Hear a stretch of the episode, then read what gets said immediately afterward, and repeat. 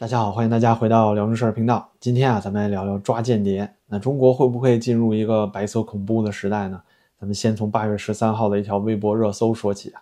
发起人呢是共青团中央的官方账号啊，文章标题呀是“社交媒体已成为境外势力的渗透战场”。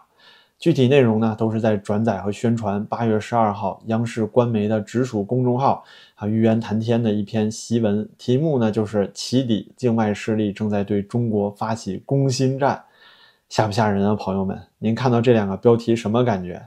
我的第一个反应啊，就是这境外势力是不是快把咱国家渗透成筛子了啊？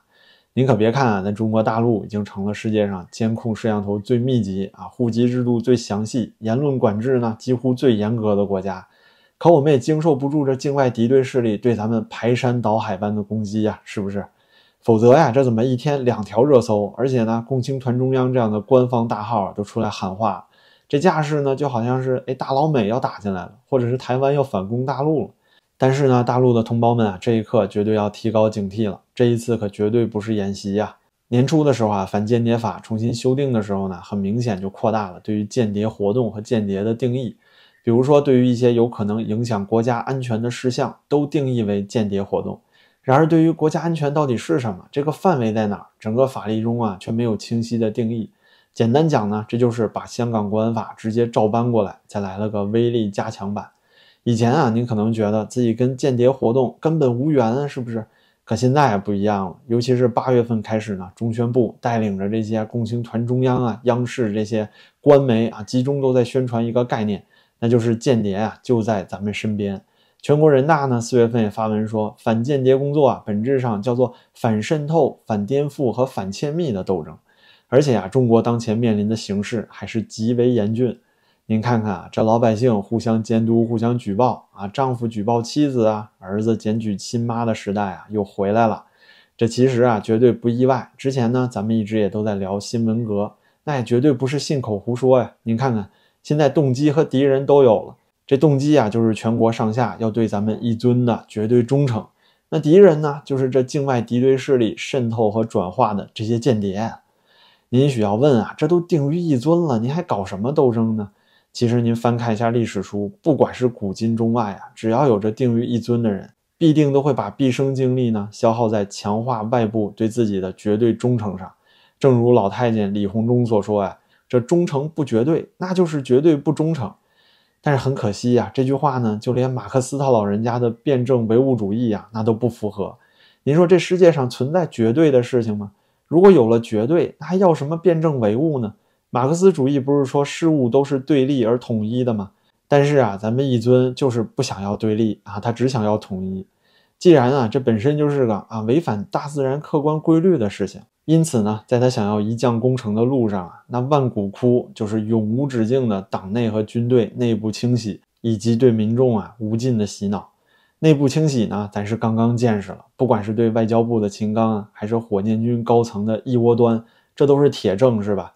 那对民众洗脑呢？哎，这就来了，就是这个全民抓间谍。比如共青团中央啊，就教导咱们说，这自从二零二零年以来啊，有很多社交媒体账号啊、自媒体 UP 主，他们是居心不轨、阴险狡诈。好，感觉一身冷汗啊。说先通过自己的生活博客，哎，就是 Vlog，以介绍国外日常生活为幌子，吸引了众多粉丝，然后呢，就开始夹带私货啊，频繁以造谣诽谤的方式发布抹黑国家形象的内容。这大帽子可够可怕的啊，朋友们！您现在再去看看 B 站里面那些介绍海外生活的博主，那些移民中介的公众号啊，是不是越看越像您房子的首付呢？这个梗啊，其实是来自于推特上的李老师，因为呢，现在举报间谍最高奖励啊一百万人民币，很多网友就说啊，现在我看身边的几个同事，哎，越看越像自己第一套房子的首付啊啊！当然了，他们在别人眼里呢，一样也是个首付。如此一来啊，文革时期老百姓内斗的那种局面，这可就逐渐形成了。而现如今啊，中国的经济衰退，这也不是什么阴谋论了，是吧？像咱们之前那么多期都聊中国经济，已经用实际数据啊和身边的现象都跟您证明了，这经济衰落呢，现在是个进行时。所以啊，在经济发展没有办法构成中国政府合法性的时候，同时呢，这又没有在野党来转移一下注意力，是吧？转移矛盾。那么挑动人民内部矛盾啊，就是理所当然的唯一选择了。比如说呢，现在还有很多微博大五毛啊，来给您解释啊，谁是身边的间谍。他们把这个称之为是认知战啊，就是啊通过信息灌输来改变您的认知，让你对事物啊产生一种刻板印象。什么样的印象呢？像是你每天要是在网上看到这个中国的负面信息啊，比如说官员腐败啊、医疗腐败啊、疫情躺平式放开，至今都不敢公布数据啊，一个国家的外交部长啊，竟然可以莫名其妙的消失了，还有救灾不力啊，半个国家发水灾呢，但是呢，最高领导人全体都去北戴河度假了。那看完这些啊，你肯定是觉得这中国简直暗无天日，是吧？但是小五毛说了，您要是放下手机，哎，走出户外。你就会发现啊，阳光如此明媚，哎，岁月如此静好，是不是和您网上看到的是截然不同的两个世界呢？所以他认为啊，这舆论导向很重要啊，这也是一种认知战，叫做润物细无声啊。哎呦，这段话说的真是太精彩了！我看完之后啊，真是想直接问候一下他的全家。你说他这个说法确实也很有代表性，是吧？所有的小粉红和五毛不都这么想的吗？他们就觉得啊，自己生活挺好，反正我没挨过铁拳。反正呢，我家是在北京三环以内，上海核心地区。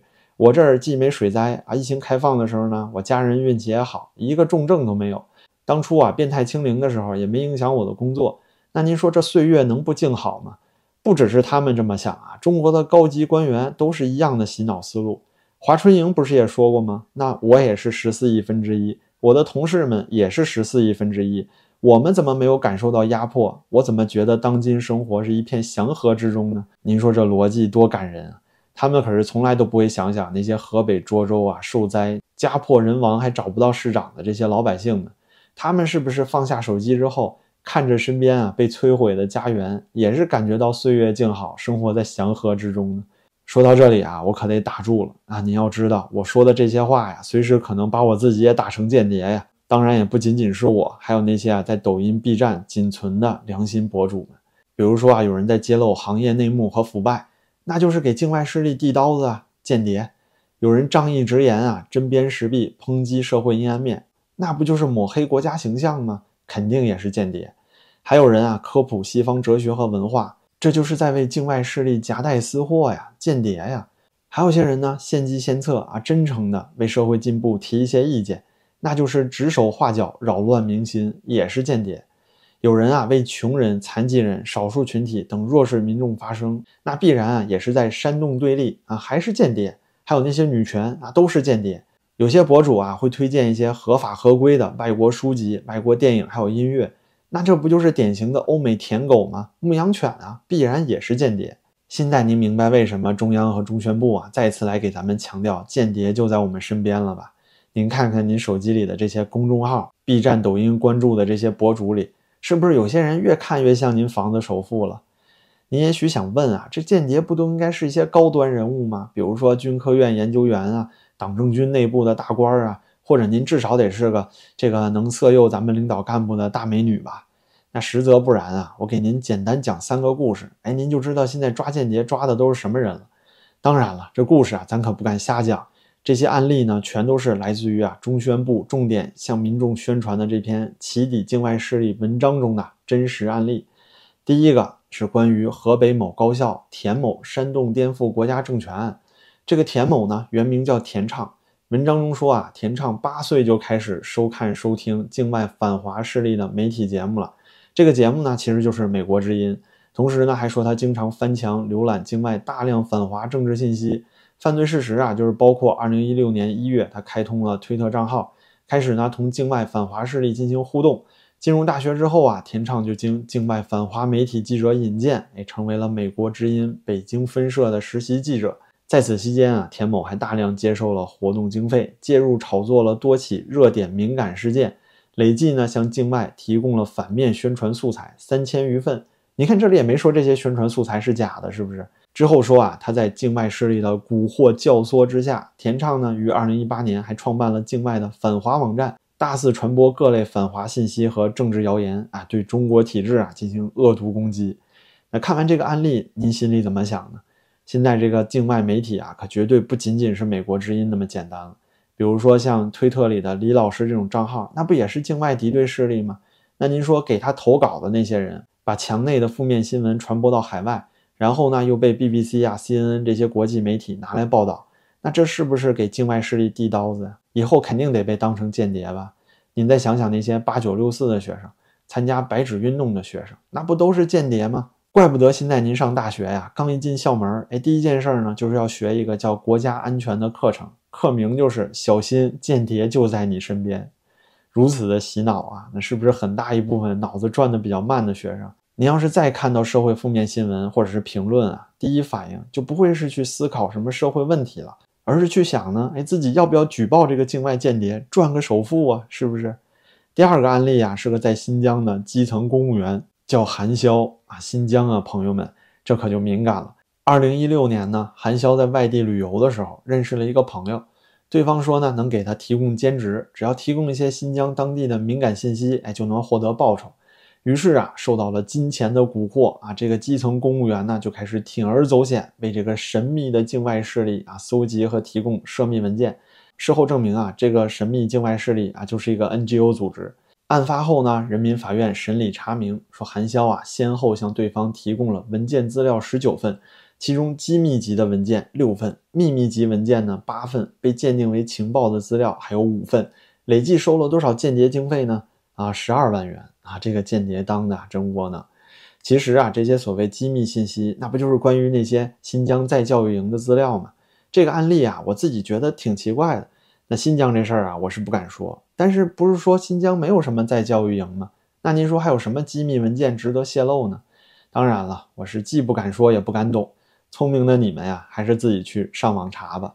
而且类似的案例呢，还有一个，说是一家深圳的咨询公司，主营业务啊就是为境外公司提供供应链风险审核的服务。简单点说呢，就是关于新疆棉嘛。外企啊需要做合规报告，那他们就得拿到证据啊。证明新疆啊没有使用再教育营的劳工是吧？那在这个案例中啊，这家咨询公司的负责人李某啊，发现这个与他们合作的 NGO 组织对中国企业的审核标准啊是越来越细，特别是针对于啊所谓新疆劳工的内容呢，提出了新的审核要求。尽管这个李某哎发觉了客户搜集新疆人权信息主要是为了炮制啊强迫劳动的谎言，但是呢还是承接了相关调查项目，这就给我国安全和利益啊带来了隐患。因此呢，以反间谍罪对李某进行了处罚，这是不是很有意思啊，朋友们？这新疆哪有非法劳工啊？您说让这个李某放心查，查完之后是吧？正大光明的告诉客户他没有非法劳工啊，那不就得了吗？现在为什么还要说他啊非法泄露信息，所以是间谍呢？您说这不是此地无银三百两吗？这不是怕西方反华媒体找不到攻击咱们新疆问题的证据吗？要我说啊，写这篇宣传文案的央视小编找到这么两个案例出来啊，本身可能就是间谍呀。哎，所以您看看，这我下一套房子的首付是不是也快出来了？之后呢，还有一个有意思的案例，就是说一些境外自媒体借着展示海外生活为幌子啊，夹带私货，宣传西方思想，诋毁我国的政策和制度。这就让我想到，当初武汉疫情刚开始的时候，不是有很多国内博主都出来爆料吗？还有这次河北水灾的时候，有个知名的抖音博主叫一灯啊，拍了自己回河北老家呢，发现全家二十几口人啊，几乎都被洪水给带走了的这种悲剧。你说这些人哪一个不是间谍呢？其实啊，要说抓间谍这事儿，真是无可厚非。那每个国家都有间谍，美国在中国肯定也安插了间谍。但是您搞这种群众运动啊，来互相检举揭发，在现在这种紧张的氛围里，是一定会造成恐慌。随后呢，就是那种螺旋升级的新文革群众运动，而最近啊，其实美国也在抓中国间谍，不过呢，没有做那种民众互相监督的宣传，而都是用 CIA 来执行的。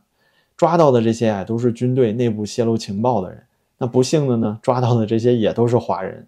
您说啊，这个多可悲啊！现在世界两大强国啊，比赛谁抓的华人间谍多，我觉得真是太丢脸了。这就好像新的太空竞赛是吧？